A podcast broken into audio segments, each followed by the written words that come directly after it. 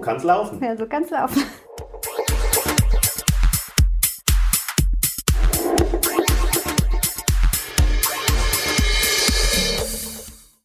Prost, klingt jetzt nicht ganz so toll, wie ich es jetzt gedacht hätte. Komm, wir probieren es nochmal. Naja, es ist nicht so toll, der Klang, aber wir haben halb zwölf am Vormittag. Ich würde erstmal sagen, hallo Lutz. Ah ja, stimmt. Hallo Nena. Siehst du, ich bin... Ganz schon in Feierstimmung, denn ich habe gestern meine Prüfung bestanden in Homiletik und Liturgik. Natürlich gut bestanden, wie ja klar war. Ja, ich bin jetzt sehr froh. Jetzt sind erstmal zwei Prüfungen zu Ende. Religionspädagogik ist zu Ende und wie gesagt, gestern die Prüfung ist zu Ende. Beides ist gut gelaufen. Und heute feiern wir einfach nur. Mit einer Flasche Sekt. EKHN-Wein natürlich. Riesling-Sekt. Und ja, aber morgen geht's schon weiter, oder? Genau, morgen geht's direkt weiter. Wir schreiben direkt wieder eine Arbeit in Seelsorge und theologische Gegenwartsfragen stehen an. Und ich muss sagen, manchmal ist es ganz schön viel. Also was da gerade auf einen zukommt. Ja, und eigentlich äh, freuen wir uns, dass du in der Gemeinde bist, aber irgendwie bist du dann doch nicht in der Gemeinde. Und gestern war die Prüfung und letzte Woche und vorletzte Woche warst du in Anführungsstrichen in Herborn im theologischen Seminar. Richtig, ja. Ich war dann nur fokussiert auf die Prüfungen und ich muss sagen, man hat dann noch eine Seminarwoche, die sich mit Seelsorge beschäftigt und theologische Gegenwartsfragen, aber dein Kopf, der arbeitet schon auf diesen Montag hin, wo du deine mündliche Prüfung hast und das alles zusammenzukriegen, boah, da ist echt heute mal so ein Tag, wo ich mal durchatmen kann. Und jetzt Echt kannst du noch nicht mal durchatmen, sondern musst, musst in Anführungsstrichen auch noch einen Podcast aufnehmen. Aber ich meine, du warst ja auch nicht in Herborn äh, leibhaftig, Genau. sondern es war ja nur Seminarwoche. Das macht's noch mal schwieriger, glaube ich. Das ist richtig. Und seien wir mal ganz ehrlich, diese Videokonferenzen, die sind ein großes Geschenk. Man ist flexibel, man kann sich sehen in diesen Zeiten. Aber wenn man dann mehrere Videokonferenzen an einem Tag hat, dann ist es auch irgendwann mit der Konzentration und auch mit der Lust irgendwann am Ende. Aber unsere Prüfung gestern, oder meine Prüfung gestern, die war tatsächlich wieder in Herborn. Das ist dann schön, man kommt dann wieder es fühlt sich ein bisschen so an, als würde man auch nach Hause kommen. Man fährt so mit dem Auto, man sieht das Schloss dann aufkommen und man fährt so in die Einfahrt und denkt sich so, ja, ach wie schön. Dann wartet man tatsächlich auch in einem Raum vor der Prüfung, wo wir sonst immer unser Bier getrunken haben. Der Feierraum, der Olivian, genau. Genau, wo wir auch schon mal einen Podcast aufgenommen haben zum Stimmt. Schlossgeist. Und dann geht's in die Prüfung. Und tatsächlich hat mich neulich eine Freundin auch gefragt, so, wie ist es eigentlich, Gottesdienste zu prüfen? Das ist ja eigentlich absurd. Also die, allein die Vorstellung, Gottesdienste zu prüfen. Dass man das von außen betrachtet als absurd empfindet, kann ich super nachvollziehen. Aber es gibt natürlich schon Maßstäbe, die wir an Gottesdienste anlegen. Genau. Gewisse wichtige Punkte, die wir beachten wollen, unbedingt bei Gottesdiensten, dass es nicht vollkommen beliebig wird. Und das kann man schon angucken und natürlich auch, wie sehr auf den Text eingegangen wird, wie sehr auf die Gemeinde eingegangen wird, die man da vor sich sitzen hat oder ob man vollkommen abgehoben eine Vorlesung macht, einen Universitätsvortrag, super theologisch vielleicht, aber vollkommen über den Köpfen der Gemeinde kann ja durchaus sein. Ja, genau. Also tatsächlich habe ich ja dafür auch einen Entwurf geschrieben, worauf die theologische Prüfung dann auch stattgefunden hat. Also es ging darum, einen Predigtext auf seine literarischen Kriterien zu untersuchen. Auch was sind da eigentlich an Themen drin? Und ich hatte da einen sehr schönen Text von Jona, Jona 4, 1 Total. bis 11. Ein neuer Text.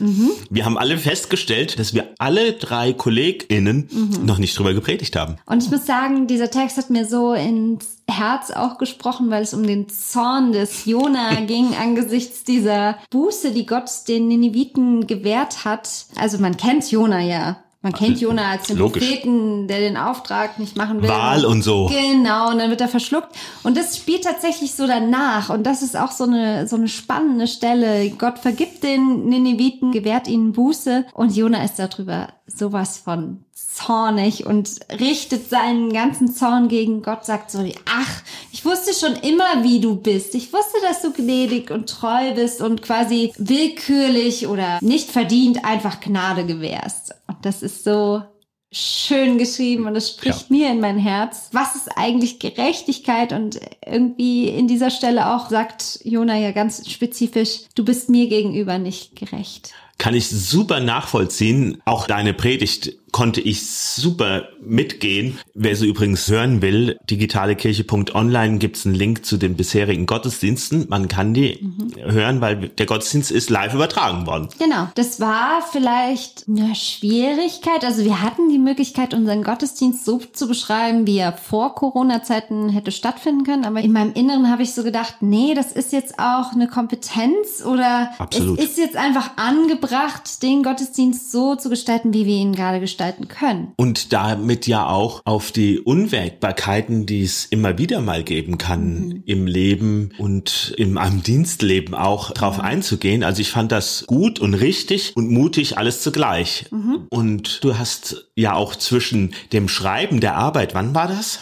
Das war im Mai, ja. Im Mai, Mai, so vorletzte Woche, hat sich ja noch mal einiges verändert und da ja. hast du die Predigt auch noch mal überarbeitet, was man natürlich auch im Prüfungsgespräch dann sagen kann, ja, in genau. der Zeit hat sich was geändert. Auf jeden Fall und das ist doch auch gut, dass sich das verändert. Also mir gefällt eigentlich so das Predigtschreiben, das findet ja nicht nur irgendwie am Schreibtisch statt, sondern es beginnt ja dann auch dass ich rausgehe in die Welt, dass dann Nachrichten auf mich einprasseln, verschiedene Erlebnisse mit Menschen auf mich einprasseln und dass sich das dann einfach nochmal verändert, dieser Text. Ich lese meistens den Predigtext montags schon mal, mhm. spätestens dienstags und schreibe meist Donnerstag oder Freitags dann die Predigt, die Stichworte, ich habe ja nur Stichworte, aber die paar Tage geht der Text mit mir. Mhm. Und dann, dann merkt man im Laufe dieser Tage, dass einem der Text irgendwo noch mal begegnet und ja. ganz praktisch wird. Das auf jeden Fall. Und mir gefällt so die Theorie von Gerd Marcel Martin, der gesagt hat, eine Predigt kann sein wie ein offenes Kunstwerk. Also ich habe einen Text dann geschrieben, aber wenn ich ihn am Sonntag dann inszeniere und dann auch die Hörer ihre Erlebnisse, Emotionen hineinbringen, dann entwickelt sich etwas, was ich vielleicht als Predigerin, vielleicht habe ich es teilweise intendiert, aber vielleicht haben die da auch ihre ganz eigenen Dinge herausgezogen oder sehen Dinge vielleicht auch mal ganz anders als ich, aber es hat was mit ihnen gemacht und dann malen wir sozusagen an einem Kunstwerk und das finde ich so großartig, dieses Bild. Und du hast ja die Predigt auch zweimal gehalten, eine Woche vorher schon im Dorf, mhm. im Freiluftgottesdienst in Niederbessingen. Das war nochmal anders ein bisschen und ja. das heißt, du hast es auch für Licht die Woche später in der Kleinstadt in der Kirche nochmal mhm. verändert und es kommt einem immer währenddessen ja auch nochmal was in den Sinn Total, und dann sieht man eine Reaktion von irgendjemandem. Ja. Aber ich finde, es ist ganz großartig und es ist auch irgendwie ein Geschenk, daran arbeiten zu dürfen an diesen Texten. Ich liebe diese Texte, mhm. da sind so viele menschliche Erfahrungen, aber auch diese menschlichen Erfahrungen mit Gott, immer wieder dieses Ringen so um, ah, wer hat denn jetzt eigentlich recht? Ich möchte gerne Gott, dass du mich ansiehst und dass ich recht habe, aber manchmal, dass dann Gott auch uns ein Gegenüber sein will und uns auch fragen will, sag mal, was steckt eigentlich dahinter, hinter deinem Zorn? Das habe ich versucht in meiner Predigt zu untersuchen. Ja, also wer sie hören will, gerne digitalekirche.online.